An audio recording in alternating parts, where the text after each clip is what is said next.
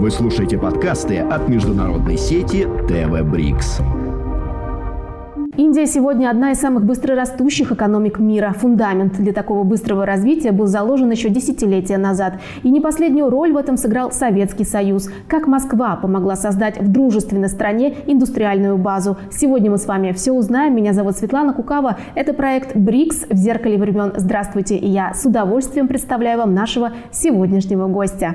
Эльза Рифовна Ширгазина, младший научный сотрудник Центра Индоокеанского региона Национального исследовательского института мировой экономики и международных отношений Российской академии наук. Среди сфер научных интересов конкурентное взаимодействие Индии и Китая, внешняя и внутренняя политика и экономическое развитие Бутана и Непала, субрегион Гималайских гор, его история и роль для системы региональных отношений, феномен мягкой силы Китая и стран Азии, владеет английским и китайским языками.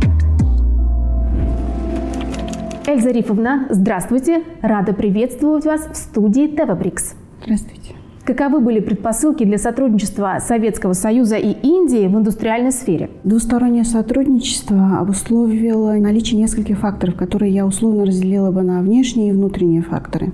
А, с точки зрения Советского Союза здесь происходит пересмотр внешнеполитической линии а, с концентрацией внимания на национально-освободительном движении, которое набирает обороты а, в странах Азии и Африки. А Индия, собственно, была одним из ведущих таких центров.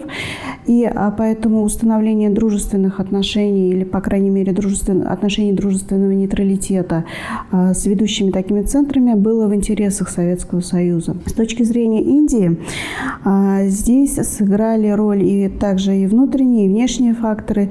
И необходимо обратить внимание на а, расстановку сил на международной арене в этот период. Вашингтон а, в 50-е годы идет на установление военно-политической связи с Пакистаном, что, разумеется, не могло понравиться индийскому руководству. Прозападные политики в этот момент потеряли свою популярность в обществе и, соответственно, все громче стали раздаваться голоса о том, что необходимо налаживать э, взаимовыгодное сотрудничество с, не только с западными странами, но и со странами, соответственно, социалистического блока.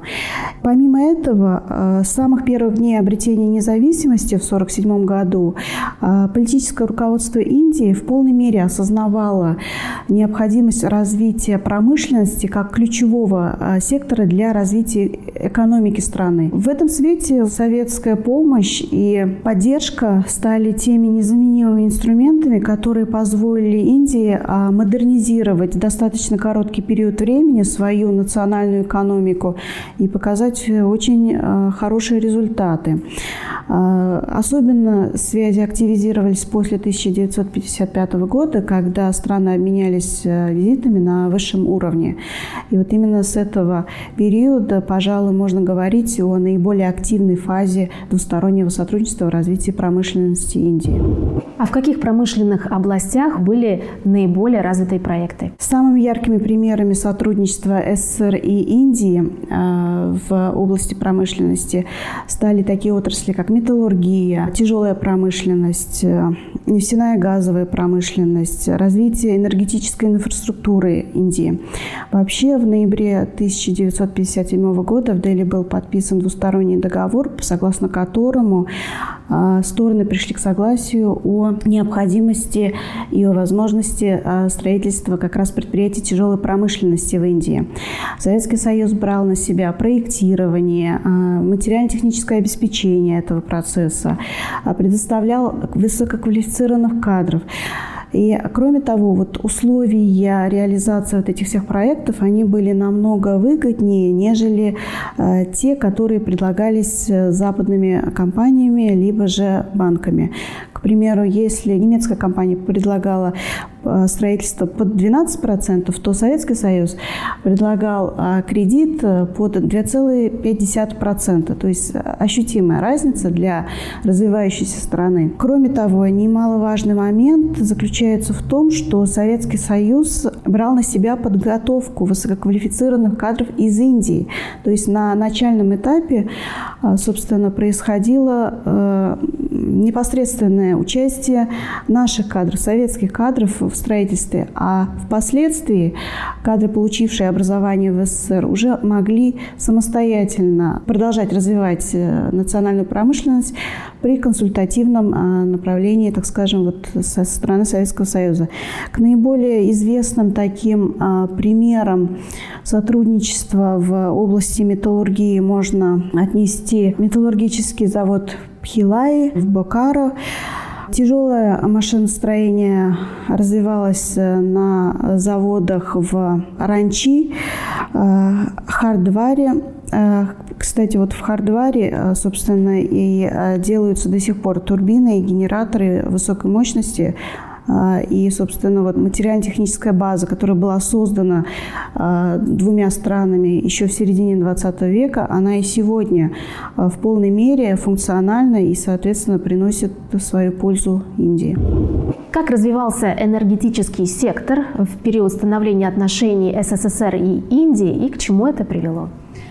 Вторая половина 50-х годов ознаменовалась тем, что в Индии начались геолого-разведочные а, работы, которые спонсировались и которые обеспечивались полностью Советским Союзом. И, в частности, а, Советский Союз предоставил не только материально-техническое оборудование для разведки нефтяных и газовых месторождений в Индии, но и также а, предоставил специалистов.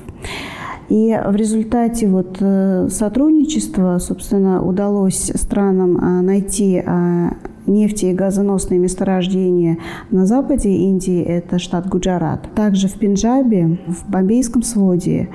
И вот э, несмотря на то, что а, энергетические а, нефтяные и газовые ресурсы Индии не столь обширны, и по большей части она вынуждена импортировать энергоресурсы, есть необходимость э, переработки получаемого материала. И здесь в логике экономического развития Советский Союз также помог в строительстве а, нефтеперерабатывающих заводов в Индии. И в частности, вот э, эти э, заводы также продолжают функционировать. Это завод в Куэли, в Качине, очень известный завод в Барауни. Это что касается сотрудничества в области нефти и газа. А кроме того, конечно, Советский Союз помогал в строительстве а, дамп а, и гидроэлектростанций, а также тепловых электростанций в Индии. То есть вот такое полномасштабное сотрудничество в энергетической сфере имеет э, достаточно хорошие такие глубокие исторические корни. Учитывая такое тесное сотрудничество, было ли что-то общее в моделях организации промышленности между Индией и СССР? Да, безусловно, индийское руководство в полной мере изучило экономическую модель Советского Союза, и в основу индустриализации Индии были заложены очень, а, несколько очень, скажем так, схожих с Советским Союзом элементов. В частности, экономическое развитие а, осуществлялось на основе централизованных пятилетних планов. Последний пятилетний план в Индии перестал работать а, в 2017 году только. Еще одним примером элемента советского советской экономической системы таможенный протекционизм э, можно назвать. И вот по сути вот эти все элементы, они просуществовали до 1991 года, когда э, в Индии прошла либерализация экономики под давлением Всемирного банка. И, собственно, задел достаточно такой вот э, большой, он существовал на протяжении полувека, почти полувека. Как бы вы оценили нынешнее состояние и перспективы развития сотрудничества России и Индии в энергетической и промышленной областях? Наши экономики а, взаимодополняемые. Об этом говорят очень много и очень часто. И я с этим, в принципе, полностью согласна. Тем более, что у нас есть очень большой задел настолько дружественных и причем продуктивных отношений, когда сотрудничество действительно привело к реальному улучшению национального благосостояния да, в Индии. И а, по этой причине а, я считаю, что перспективы очень хороший. И, в принципе, каждый из стран развивает свою экономику в русле, дополняющем экономику другой страны. Поэтому энергетические, информационно-коммуникационные технологии, различного рода нанотехнологии, полагаю, здесь мы вполне можем гармонировать и находить взаимную пользу как для Российской Федерации сегодня, так и для Индии, в принципе. Какие-то реальные проекты сейчас существуют? Если говорить об энергетическом проекте, продолжает реализация вот строительства э, атомной электростанции. Немалое значение имеет и сотрудничество с точки зрения э, купли-продажи энергоресурсов. Это тоже э, очень важный аспект нашего двустороннего сотрудничества сегодня. Можно отметить, что есть неплохие перспективы в, скажем так, развитии не только на двусторонней основе энергетических проектов, но и также на трехсторонней основе, например, с привлечением Ирана. То есть все три страны заинтересованы. Энергетический вот сектор, он, с одной стороны, является очень важным для Индии, потому как э, в любом случае растущая э, экономика, она требует потребления энергии. Но э, в условиях ограниченности собственных ресурсов Индия, она всегда заинтересована в привлечении вот, внешних партнеров для вот, как раз обеспечения вот этого аспекта своей деятельности. И, собственно, поставки э, тех же энергоресурсов из э, Ирана тоже являются одним из приоритетов, э, в том числе приоритетов э, развития индийской экономики. И э, развитие трехсторонних, допустим, каких-то форматов было бы, наверное, полезно и для России, и для Ирана, и для Индии. Эльза Рифовна, большое вам спасибо за то, что уделили нам время и пришли в студию ТВ Брикс. Благодарю вас. Спасибо. Ну а в следующем выпуске нашей программы мы с вами узнаем, за что индийцы ценят российское образование и какие культурные проекты еще больше сближают жителей двух стран. Это был проект БРИКС в зеркале времен. Меня зовут Светлана Кукава. До встречи.